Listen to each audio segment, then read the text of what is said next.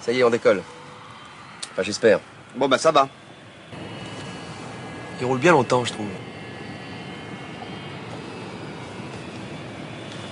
On arrive en bout de piste, non? Merde Ça va pas crier comme ça, vous m'avez fait peur.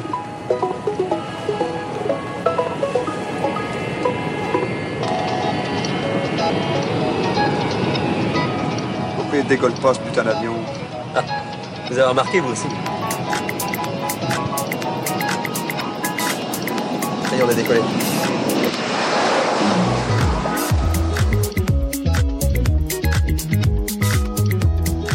Bienvenue sur le podcast de l'Avant-Garde. Cette saison est consacrée à l'esprit de conquête. Je suis Fabrice Tranier, cofondateur de Hack 40 et de l'Avant-Garde, et j'accueille Adrien Bartel, cofondateur de Slick. Salut Adrien. Salut Fabrice. Comment vas-tu? Très très bien et toi? Très très bien cette fin de journée. Ravi de te rencontrer euh, surtout sur un podcast et de pouvoir partager ton expérience et ta vision de la conquête. Alors, euh, pour faire connaissance avec euh, l'auditeur, proposer un jeu assez simple. Euh, je te donne deux minutes pour te présenter, mais en commençant par ta naissance. Est-ce que tu es prêt? Ok.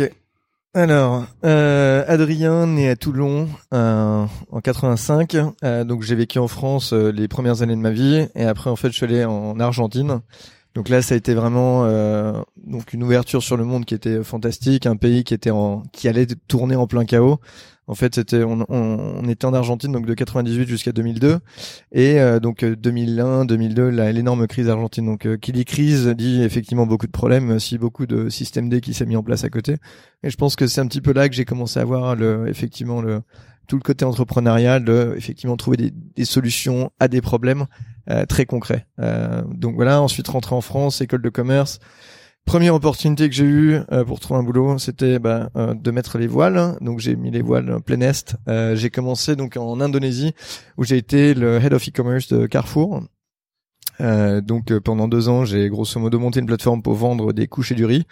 Après, vu que j'avais pas forcément un grand attachement au produit, j'ai décidé de m'attaquer à un autre marché tout aussi sexy, à savoir le, le rouge à lèvres. En fait, j'ai rejoint une toute petite équipe qui avait monté un site de e-commerce qui vendait donc des des produits cosmétiques. Euh, C'était basé à Singapour. C'était euh, cinq femmes euh, dans une toute petite pièce. euh, qui en fait avaient un, désir de ramener donc des marques de cosmétiques premium euh, sur l'Asie du Sud-Est. Et donc vu que je m'identifiais parfaitement au produit, euh, je me suis dit bi- bingo. Donc j'ai ouvert l'Indonésie pour elle. Et ensuite on a ouvert en tout 11 marchés. Euh, en 2015, en fait, on a donc euh, cédé notre bébé à- au groupe Sephora. Je suis resté deux ans avec eux euh, pour effectivement bah, tout, tout relancer sous une nouvelle marque, de nouveaux produits, de nouveaux process. Et puis après, euh, au bout de deux ans, j'en ai eu une nouvelle fois un petit peu assez d'une très grosse société française, même si j'avais beaucoup appris et que j'ai beaucoup aimé les années euh, de travail là-bas. Ben, j'ai décidé en fait de replonger dans l'aquarium euh, entrepreneurial et cette fois-ci de me lancer avec euh, mon associé pour euh, effectivement euh, bah, nous aborder un autre problème, à savoir le, la, question de la création de société, euh, mais du côté légal et euh, la gestion euh, du back office, à savoir tout ce qui est un compta, taxes, euh, le, tout, ce qui est on va dire le payroll. Encore plus sexy que le, les couches, le rouge à lèvres. Eh ben écoute, merci Adrien. Tu as un produit pitch en fait toi. Ouais, un peu. Ouais. Ouais, je crois que t'as, on sent l'expérience. C'est parfaitement inné et très, très spontané. Tu vois tel que je viens de le faire. Ah, je crois que là, euh, il y a cette petite complexité de commencer par le début de, de ta vie, mais euh, mais tu l'as bien bien respecté. C'est c'est cool, c'est cool. Et en plus, ça me donne aussi d'ailleurs des, des des éléments sur euh, la conquête. Il y a il y a déjà quelque chose qui est très très lié pour moi quand je t'écoute à l'international, euh, aux, aux différents pays et, et, et jongler en fait de, de, de la partie d'Argentine euh, à la- à l'Asie maintenant. Je trouve ça très intéressant. Alors justement, quelle serait pour toi Question d'introduction, puis après on va on va développer. La quelle est pour toi la définition euh, de la conquête? Alors, j'ai un petit peu travaillé quand même avant de venir, hein. Euh, mais j'ai pas du tout aimé euh, la, la définition que j'ai trouvée. hein. Typiquement, je trouve que conquête c'est très euh, c'est très coercitif en fait euh, euh, co- comme terme. C'est ça, ça implique de la domination et de la soumission. Pour moi, en fait, euh, conquérir. ty- Typiquement, si on prend les conquistadors, qu'est- qu'est-ce qu'ils ont fait? Ils cherchaient une nouvelle route pour les Indes. Bon, ils sont tombés sur un nouveau continent. Donc c'était une externalité grosso modo dans leur dans leur quête de trouver une solution à un problème qui était qui, qui était la base. Euh, donc pour moi en fait la conquête si jamais tu veux l'appliquer au niveau entrepreneurial c'est plus bah, découvrir de nouveaux horizons, de, de, de nouvelles façons de euh, de produire ou de vraiment d'approcher des problèmes. Euh, c'est plus ça moi comme ça que je vois les choses. Après effectivement si on regarde la loi du marché, c'est ça peut être cruel hein, parfois. Euh, effectivement, il faut y prendre part si jamais tu veux ben, survivre sur un marché. Mais je pense que je me lève pas le matin en me disant je vais désinguer mes compétiteurs. Euh, moi, je me lève le matin en me disant je veux créer un produit qui est magnifique et qui plaît aux clients pour que les clients viennent chez moi. Euh, donc c'est pas, euh, enfin c'est une approche qui est un petit peu moins belliqueuse que euh, le terme conquête au premier sens du terme. C'est vrai que quand on a fait nos recherches aussi de notre côté, euh, alors déjà la conquête, on, on, on l'a ouvert nous. Elle peut être euh, économique, politique, euh, aussi conquête de l'amour personnel. Et puis et puis ces références constantes à Napoléon ou à, ou à, des, fois même sur la résistance à De Gaulle à reconquérir un territoire qui est la France. Ouais, on s'est dit que finalement dans, dans notre monde start-up, on avait peut-être des définitions autres et la tienne me va très très bien. Et, et, et, on va justement essayer de bah, de l'expliquer en détail. Euh, on va prendre, alors, je sais pas par quel exemple commencer. Euh, si peut-être la, celle qui est personnelle, euh, vu que tu m'as fait tic avec cette, ce côté international, euh, finalement pour toi dans, dans chacun des pays où tu as été, euh, où tu as été, ça a été plus une aventure, un voyage, où il y avait quelque part euh, cette envie de, de, de, comprendre les cultures, et, euh, et, donc finalement une autre conquête qui est plus la conquête de, de, de, comprendre comment fonctionne une population, une culture, comment elle comment elle se débrouille parce que si je prends l'Argentine c'est la crise et, euh, et, et, typiquement comment un, peuple euh, va reconquérir un peu sa dignité sur l'économie parce que peux-tu nous dire un peu plus sur le contexte de l'Argentine qui était assez compliqué si je me rappelle bien? Non, mais c'était effectivement un chaos politique, économique, une, une, récession, une enfin donc le gouvernement avait décidé d'évaluer ensuite la, la monnaie. Euh, mais effectivement, tous les indicateurs étaient au rouge et euh, effectivement, le, politique n'a rien fait pour effectivement sauver. Enfin, euh, a prétendu savoir, mais au final, c'était faux et ça s'est très mal passé. Et beaucoup d'entreprises qui ont fait le dépôt de bilan, qui n'ont pas su se relever. Énormément, beaucoup d'entreprises, beaucoup de chômage. Euh, oui, effectivement, un, un, cataclysme économique. Et, et pourtant, une population qui cherchait à, à retrouver sa liberté, qui cherchait à retrouver ou t'as pu le percevoir ou finalement c'est arrivé après Non, euh après, après, si tu veux faire un, lien avec la conquête, moi je pense que, en fait, tout dépend à quel niveau tu, tu regardes ça. Mais euh, moi, d'un point de vue personnel, si jamais j'ai décidé de lancer ma société, c'est avant tout pour conquérir moi personnellement ma liberté. Euh, C'est-à-dire me dire, bah, tous les jours, je vais faire des choses qui, euh, qui m'importent, qui ont du sens pour moi, et je vais me lever le matin avec, avec, avec un grand sourire parce que je suis satisfait de ce que je suis en train de conquérir, à savoir ma liberté et mon indépendance, si je puis dire. Alors dans ton cas, ta liberté, elle t'a quand même emmené en dehors, de, de France. Exactement, mais, mais ce que je veux dire, c'est que ça s'applique pour tout le monde. Peu importe si jamais tu habites en France, euh, dans, dans une ville et que, que t'as jamais quitté, euh, tu peux très bien, toi aussi, à ton niveau, enfin... Euh, je, je suis pas ici pour porter un jugement sur ceux qui, qui ne veulent pas bouger ou qui n'ont jamais bougé. Dans tous les cas, s'ils sont heureux, très bien pour eux. C'est juste qu'en fait, à, chacun à son niveau, peut aussi bah, conquérir sa liberté, son indépendance. Et ça, pour moi, c'est un concept qui est transnational. C'est juste que chacun aspire à être joyeux, enfin être heureux, pardon, et c'est cette conquête en fait de la joie qui, à mon avis, importe peu. Chacun ensuite la trouve de manière euh, différente. J'ai plein d'amis qui, pour le coup, euh, me prennent pour un sadomaso en me disant mais t'es taré de monter ta boîte, euh, t'as vu le nombre de, cheveux gris que t'as que chopé en un an. eux, ils sont très heureux dans des très grosses sociétés. C'est super parce qu'ils sont épanouis et ils trouvent une autre source de satisfaction. Moi, la mienne, c'est de créer des des réponses à des problèmes. Ah, C'était la, la, question de se dire est-ce qu'on peut être libre le week-end après le travail ou est-ce qu'on peut être libre en faisant son travail en, c'est un, c'est un très bon point ça. Je pense que sur ma, ma première expérience en start-up euh, avec donc Luxela qui ensuite est devenu Sephora, j'ai un peu touché les limites euh, de, de, mon, mon capital travail on va dire durant la semaine et aussi un petit peu durant le week-end. Et, euh, et en fait, euh, la première année avec euh, Slick, effectivement, j'avais en backlog en fait une espèce de charge mentale euh, de ma société avec des questions, mais vraiment aussi très bêtes hein, parfois, mais qui juste me me prenaient du CPU donc en tête et qui justement me nuisaient à mon à mon état. donc en fait, après, c'est juste un travail personnel. Je fais beaucoup de sport. je me suis mis à méditer, ce qui m'aide aussi bien à dissocier le professionnel du personnel. Euh, mais je pense que, enfin, là, on, s'est un peu égaré, mais effectivement, c'est chacun trouve son épanouissement là où il le sent. Euh, voilà. Je pense pas. On a, on a, beaucoup de messages dans le, notamment en France, dans, dans les quartiers ou dans les accélérateurs de start-up. Il y a beaucoup de sujets sur le justement euh, euh pourquoi monter l'entreprise et, et, et, et, ce besoin de la développer, cette obligation de la développer pour, pour survivre. Concrètement, on a un modèle économique, hein, comme tu l'as dit, on a un marché. Et il faut quand même arriver à un moment donné à, à prouver que son produit est sur un marché. Après, c'est la manière dont on discute là. C'est la manière de conquérir. Et, euh, et c'est intéressant parce que dans ton histoire personnelle, en plus, euh, tu as touché aux fonctions marketing, euh, qui sont des fonctions promotion et de développement qui vont quand même aider euh, les entreprises. Et en plus sur je dirais sur différentes configurations. Parce que je pense aussi à Carrefour qui t'a emmené en Asie là dans un environnement corporate tu me parlais à un moment donné de la, de la politique ambiante qui, bloque. Est-ce qu'on arrive à avoir un esprit conquérant et, et, quelles sont pour toi les différences entre euh, quand tu fais du marketing à Carrefour, que tu développes un e-commerce, avec euh, que ce soit Luxola ou avec avec euh, Slick aujourd'hui? Alors je dirais qu'en fait euh, cette espèce de rage interne et d'envie, moi, enfin pas d'en découdre, mais vraiment d'être un hustler, je l'ai vraiment nourri et je l'ai, j'ai rongé mon frein pendant deux ans en fait chez Carrefour parce qu'en fait ça allait pas assez vite, il y avait trop de trop de contraintes, trop de freins à on va dire à, cette espèce de effectivement d'énergie que j'avais en interne, enfin que j'avais en moi.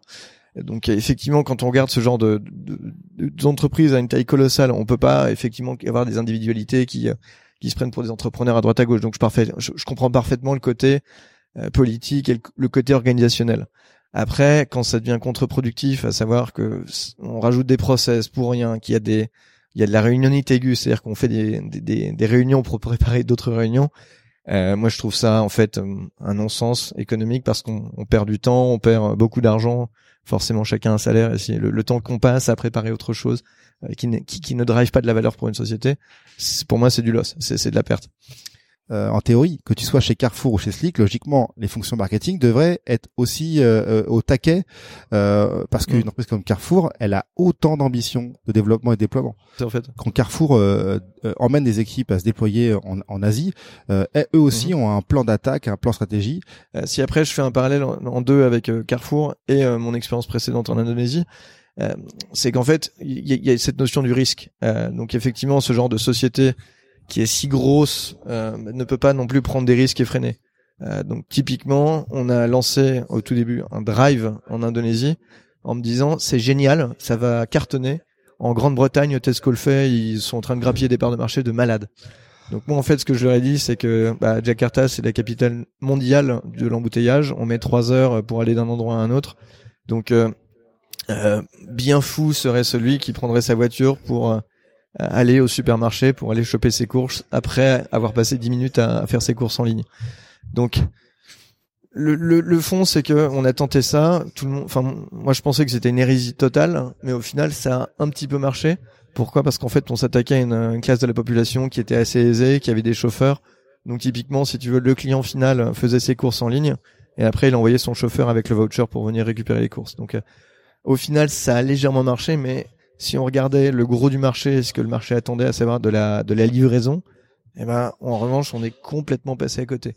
Et personne n'a voulu y aller parce que justement c'était trop risqué, ça représentait un investissement qui était trop gros.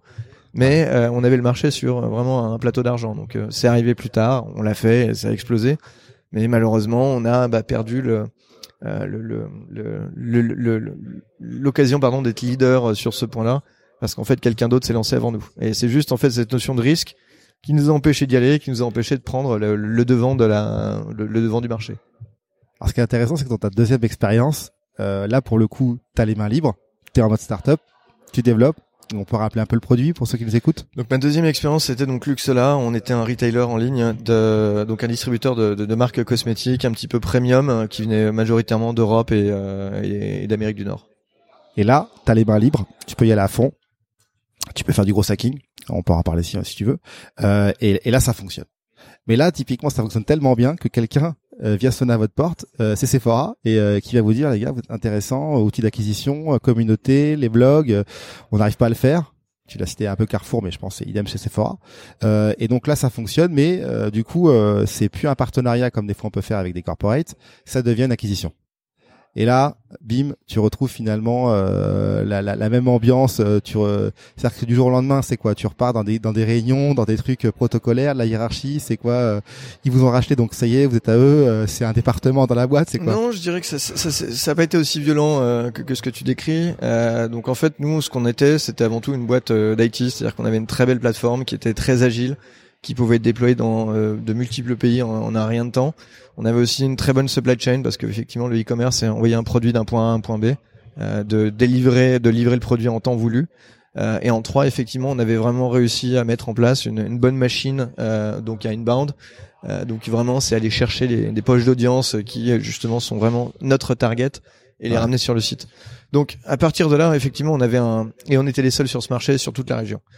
Donc Sephora qui était euh, uniquement présent avec des magasins donc euh, retail euh, se posait la question de faire un move en e-commerce. Mais on était déjà à un stade où donc on était en train de finaliser un nouveau tour de financement qui allait nous amener à un stade où on aurait été, si tu veux, encore un petit peu plus dur à atteindre.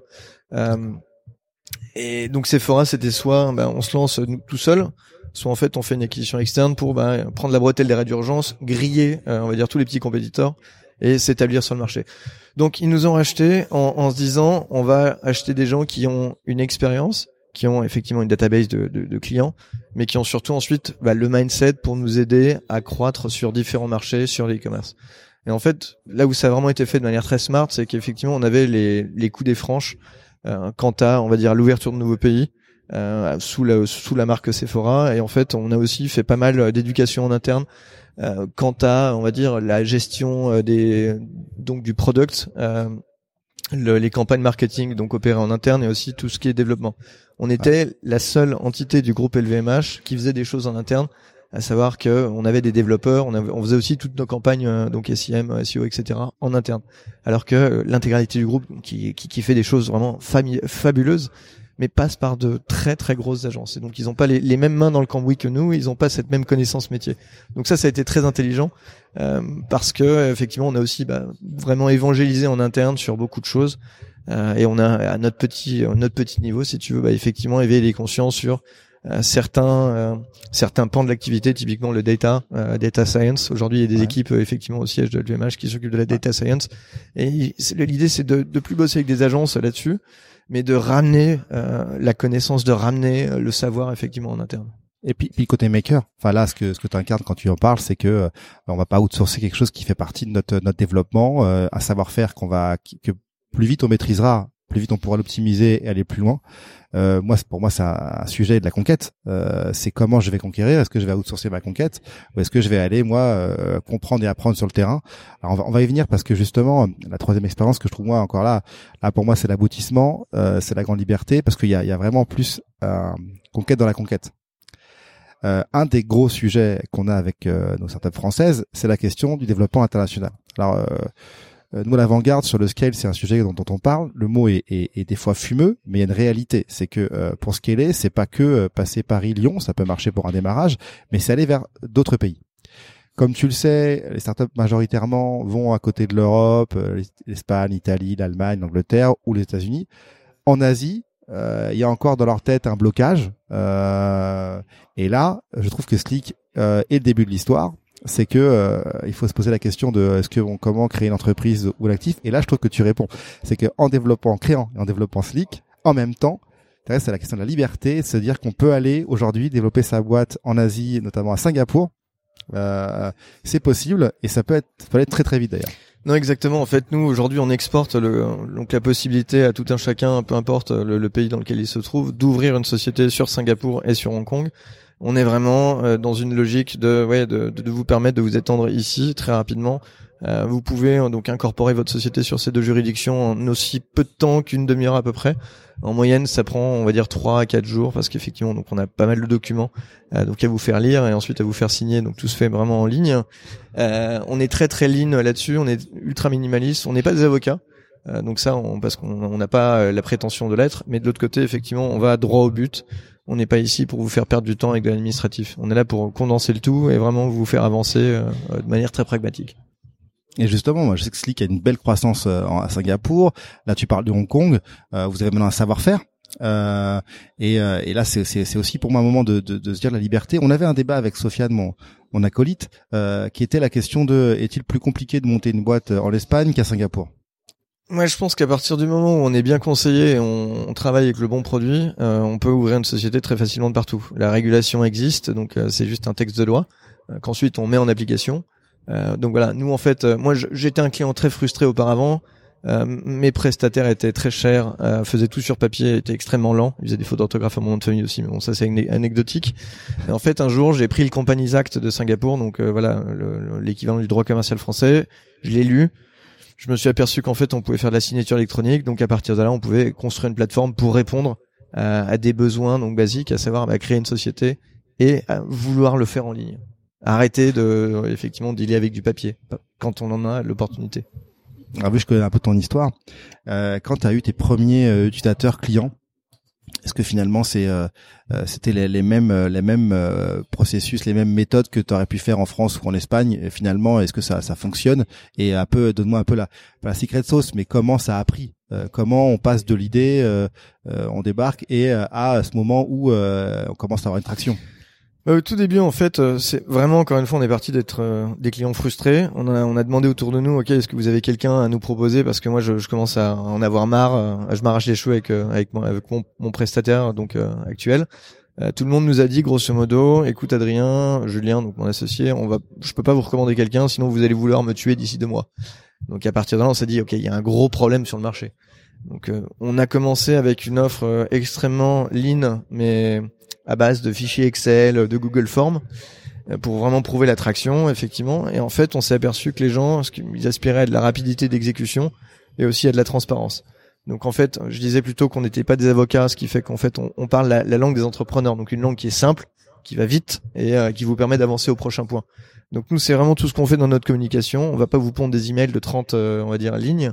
Ça va être trois lignes, ça va être coupé au couteau, mais au moins vous savez exactement ce à quoi vous attendre et euh, en conclusion, en fait, moins vous entendez parler de Slick, donc de nous, plus vous êtes satisfait.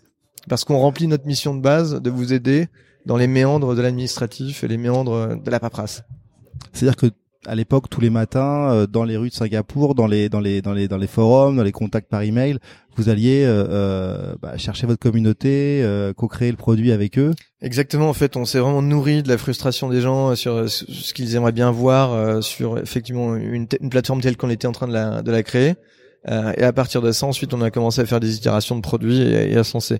On avait donc typiquement avant un, autre, un, concurrent, euh, Feu maintenant, euh, qui avait tout basé sur le blockchain et le machine learning. Euh, donc effectivement, c'était à mon avis plus des paillettes. Aujourd'hui, ils sont plus là. tous leurs clients étaient mécontents de leur service parce qu'ils disaient, ils disaient à leurs clients, on a notre plateforme, elle est géniale, mais en revanche, quand les clients avaient des questions, ils disaient à tous, bah voilà, sur la plateforme, tu cliques là, tu alors que nous, en fait, vous avez une question, ah bah, si, on peut y répondre rapidement, eh ben on va le faire. Si la technologie peut vous aider, on va forcément vous inciter à l'utiliser. Mais si la technologie n'est pas là pour ça, eh ben on va le faire à la main jusqu'à ce qu'ensuite on ait une réponse technologique à ça. Alors aujourd'hui, c'est quoi votre votre plan de conquête aujourd'hui pour les mois qui viennent? Avec ton associé, vous avez bien un plan de conquête en tête, des achievements. Alors au-delà de la levée de fonds qui a, qui a eu lieu, hein, euh, est-ce quel est votre plan de conquête Tous les matins en vous levant ou même euh... Hum, Donc, je pense qu'on a deux deux conquêtes, hein, si, si, on utilise le mot. Euh, c'est un effectivement ouvrir euh, donc sur Hong Kong, renforcer notre position sur sur Singapour. Donc en aidant toujours plus des entrepreneurs, donc euh, dans le montage de leur de leurs véhicules, le montage de leurs entités ici, en les aidant aussi sur les, les sujets de la compta et des taxes et du payroll qui sont vraiment des, euh, des, des, heures et des heures perdues sur l'emploi du temps ô combien précieux d'un entrepreneur. Mais aussi après, c'est effectivement bah, toujours dans cette logique d'écouter nos clients, nos entrepreneurs, euh, et ensuite de leur proposer toujours plus de réponses par rapport à leurs problèmes.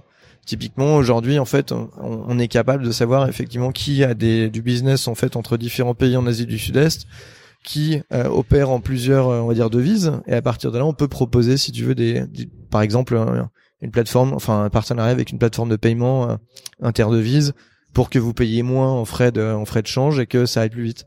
Donc typiquement, c'est ça. Ensuite, c'est travailler main dans la main avec des banques pour encore une fois vous éviter du travail, éviter, si tu veux, des, effectivement des, frottements quand, vous faites effectivement votre votre bookkeeping, que vous devez consulter effectivement vos, vos relevés bancaires on est vraiment, si tu veux, dans de la bienveillance. À savoir, c'est bah, que vous passiez moins de temps à faire de l'admin, à faire du back-end, donc des choses qui, qui, qui, nous sont propres et euh, qui justement me font lever le matin.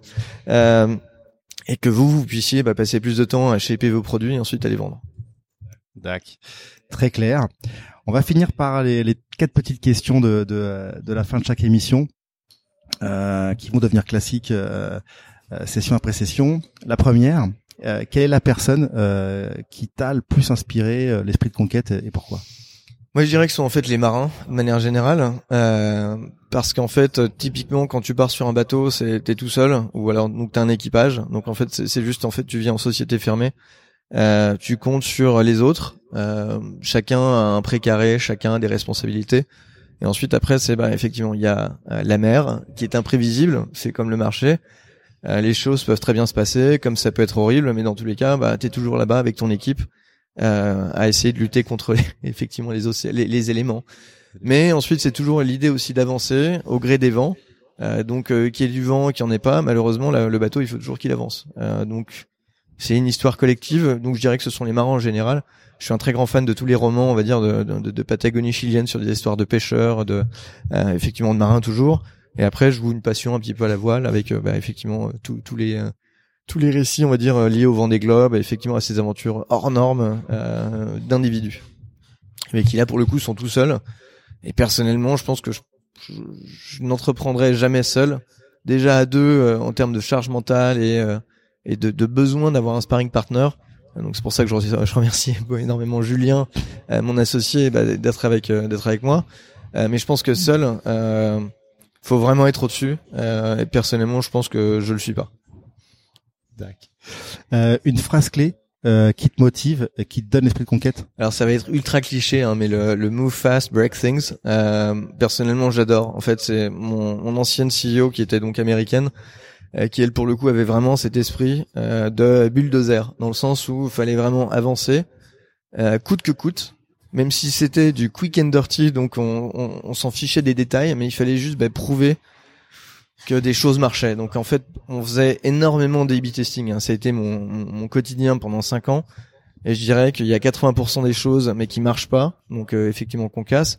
Mais il y a 20% des victoires ensuite qu'on réussit à transformer. Et quand on réussit à les transformer, en revanche, après, c'est, euh, effectivement, c'est euh, les, enfin, il n'y a pas de limite. Ah, une référence, un film, une musique, un livre? Euh, je dirais que j'essaye de ne pas lire en fait euh, de bouquins euh, liés à l'entrepreneuriat euh, le soir parce que enfin je préfère lire des histoires, des romans policiers, ce genre de choses, c'est plus inspirant et ça permet un peu d'évacuer. Mais sinon, je suis un très très gros fan en fait de effectivement Reid Hoffman ou Anderson Horowitz. leur podcast quand, quand je quand, je cours, c'est c'est juste effectivement du caviar, ça aide à mettre les choses en perspective. Donc ouais, je dirais beaucoup de podcasts. Je suis un gros junkie. Donc je vais écouter bien entendu avant-garde. Cool un message pour les conquérants Dernière phrase, dernière question. Euh, qui viennent d'Asie ou d'ailleurs d'ailleurs, euh, pour les, pousser ou les aider ou les accompagner à conquérir. Bah, je dirais que euh, après avoir bah, fait de la grosse société, été dans une équipe, on va dire très stage sur une startup et maintenant avoir lancé ma propre crèmerie, bah, je suis toujours en vie. Donc en fait, je, pense que j'aurais peut-être dû le faire plus tôt. mais j'ai eu peur. mais aujourd'hui, maintenant, je suis complètement désinhibé par rapport au fait de on va dire sauter de la falaise hein, et me dire bah, je vais commencer quelque chose. Donc je dirais voilà, c'est vraiment une nouvelle fois cliché, mais on n'a absolument rien à perdre. Euh, on apprend toujours, donc c'est ça qui est formidable. Écoute, merci Adrien euh, d'avoir passé un Merci Fabrice. Et puis on se reverra pour d'autres aventures. À bientôt. À bientôt.